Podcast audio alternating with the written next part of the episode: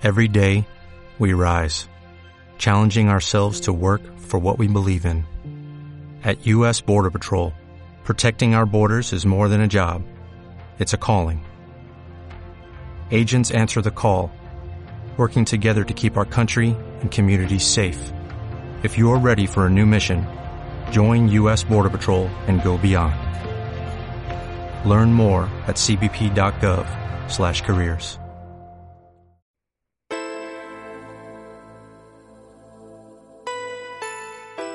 Muy buenos días, otra semana más de la mano de CLM Activa con la Roldana en la radio. Hoy estará con nosotros Roberto Sánchez Sevillano. Él es graduado en Historia por la Universidad de Castilla-La Mancha y posteriormente haría el máster en Egiptología por la Universidad Autónoma de Barcelona. Actualmente está cursando el máster de profesorado por la UCLM y hoy él nos va a hablar sobre eh, pues el papel que tenía la mujer en el antiguo Egipto. ¿Qué tal Roberto? ¿Cómo estás? Hola, muy buenas tardes. Estoy muy contento de estar aquí y bueno, muchas gracias por la invitación, Aurora. Nada, tú verás, el placer es nuestro. Bueno, siempre empezamos la entrevista con la misma pregunta y es si tuviste referentes femeninos en tus estudios. Pues, si te soy sincero, eh, también esta dependería un poco, ¿no? Si es eh, desde el colegio, ¿no? Desde la más eh, temprana infancia o ya en la carrera, ¿no?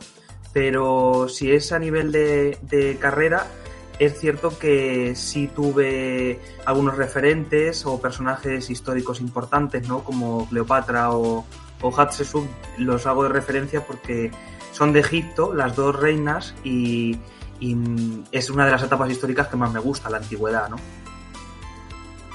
De la que, bueno, más tarde nos centraremos y podrás explayarte un poco más eh, en ellas. Bueno, también un poco mm, basándonos en tu propia experiencia, ¿qué te llevó a estudiar historia y a especializarte en la civilización egipcia posteriormente con el máster que hemos citado previamente? Pues principalmente sí es cierto que en un primer momento tenía eh, dudas de qué estudiar, ¿no? Antes de dedicantarme por la historia, ¿no?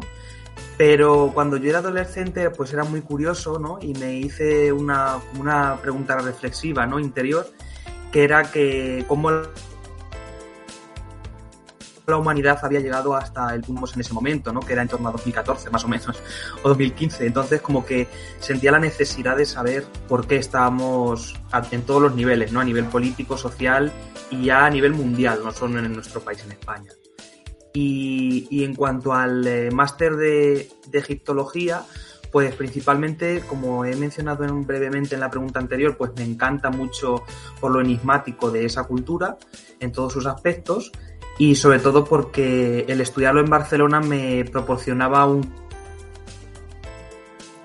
cambio de aires que, en ese momento Sí, sí, suele, suele pasar.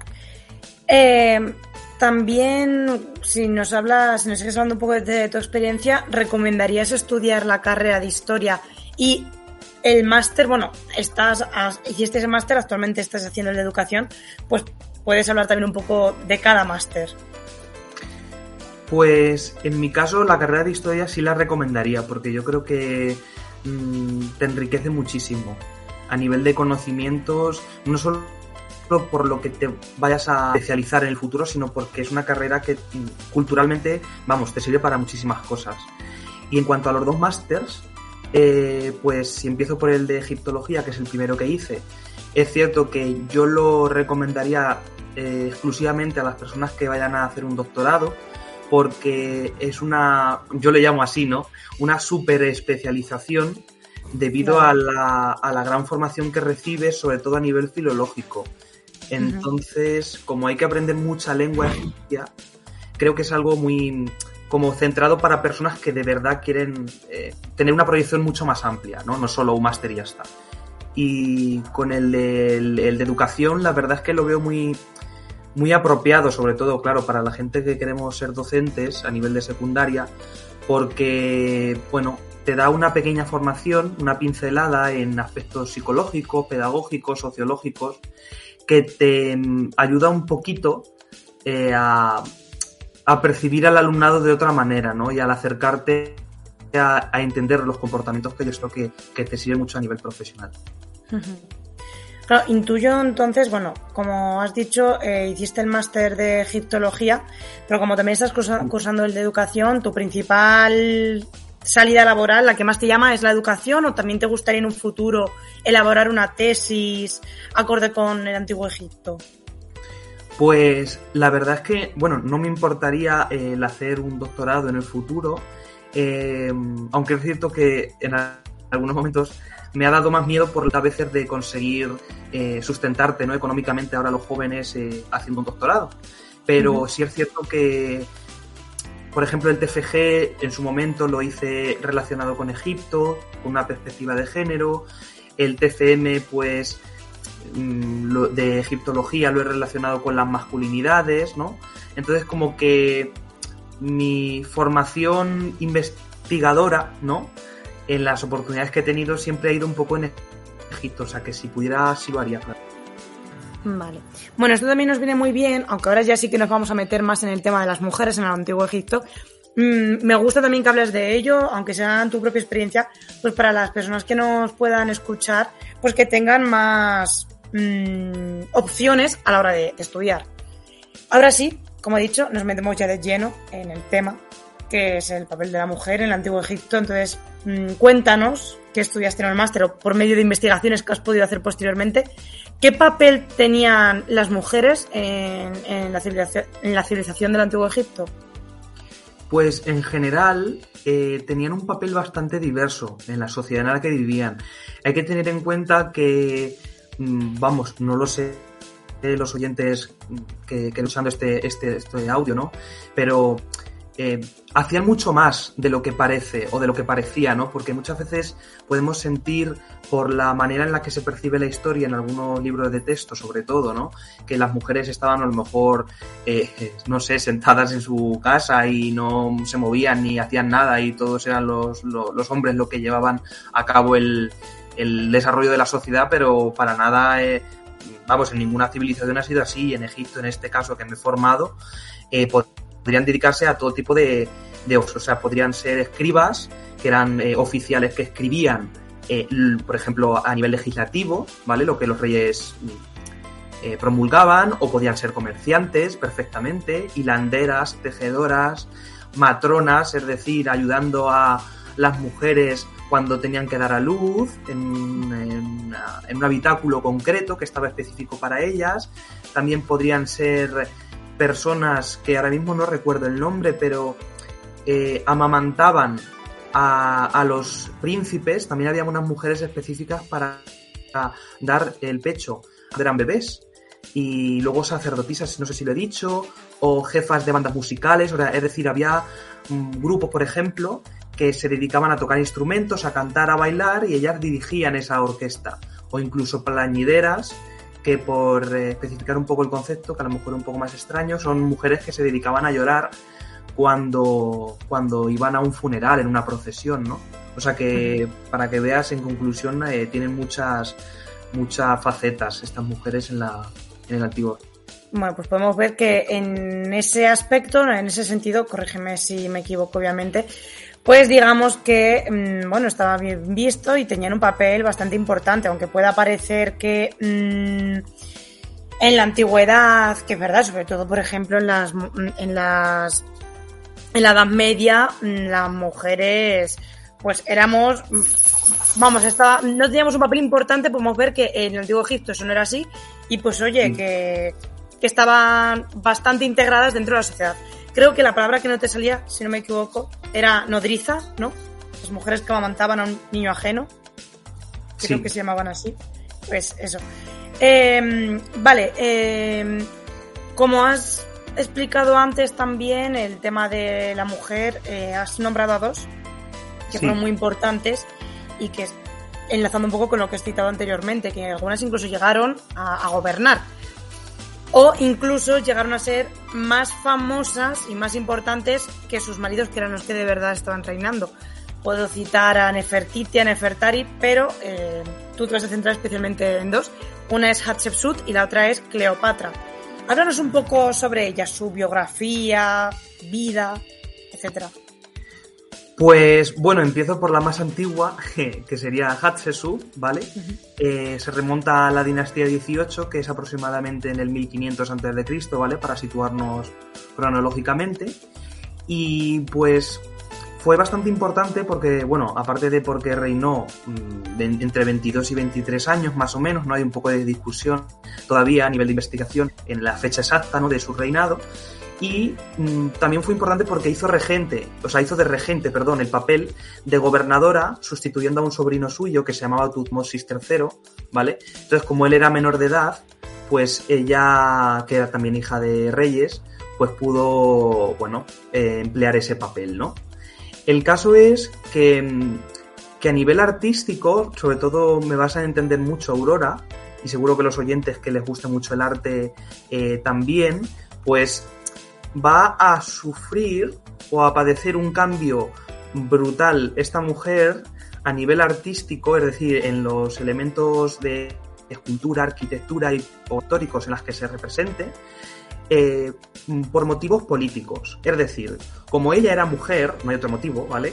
Como era, eh, tenía ese sexo, mm, la sociedad egipcia mm, todavía no estaba, por así decirlo, preparada para que ella gobernara, ¿vale? Porque para explicarlo brevemente, la, ley, entre comillas, tradicional de Egipto mm, se basaba en que los hombres eran los que gobernaban el Estado, aunque hubiera mujeres reinas, ¿vale? Pero como que la estabilidad mm, no podía darse si estaba una mujer al 100%. Entonces, claro, ella, con el paso de los años, se fue representando de mujer a hombre, monedas, en esculturas, como he dicho antes, ¿vale? Se va a ver como su. Y es, curiosísimo y es fantástico. Yo invito a que la gente lo, lo mire en internet porque está todo. Ella fue cambiando todo: su cara, su nariz, sus ojos, para que. su forma de vestir, para que fuera un hombre, ¿vale? Para que fuera aceptado por la sociedad, ¿no? Y, y como último aspecto de esta reina, sí destacaría que tuvo una damnatio memoriae, que para explicarlo brevemente para los oyentes, es un concepto latino, ¿vale? Que se refiere a cuando unas personas dañan la imagen de un personaje histórico cuando éste generalmente está muerto. Entonces, cuando ella se murió, muchos, bueno, muchos, algunas personas de su dinastía dañaron las imágenes en las que ella aparecía como mujer. ¿Vale? Entonces incluso también se, se borraron su nombre, ¿no? Como para como para ejemplificar que en su época hubo un rey, pero para no dar rienda, o no dar cuentas, mejor dicho, de que era una mujer, ¿vale? Como que, pero ya está, ¿vale? Y en caso de Cleopatra, ¿vale?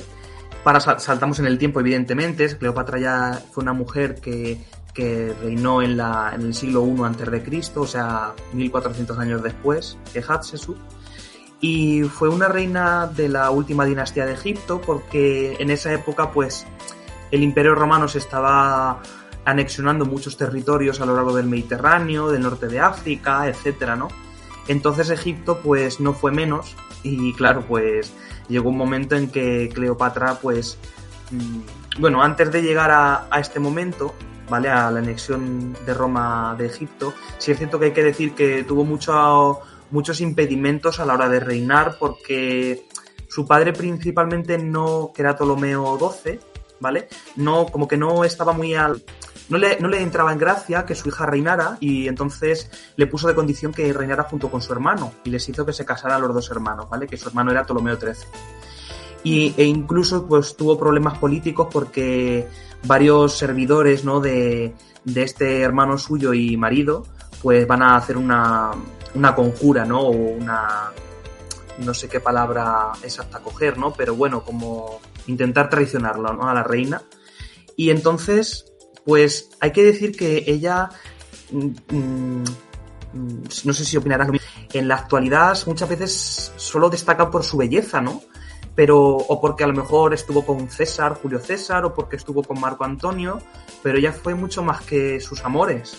Ella fue una mujer súper inteligente que sabía mínimo siete idiomas, que incluso se aprendió el idioma del jeroglífico egipcio antiguo, que en esa, en esa época se utilizaba en el ámbito religioso, pero no, no a nivel de oral, ¿vale?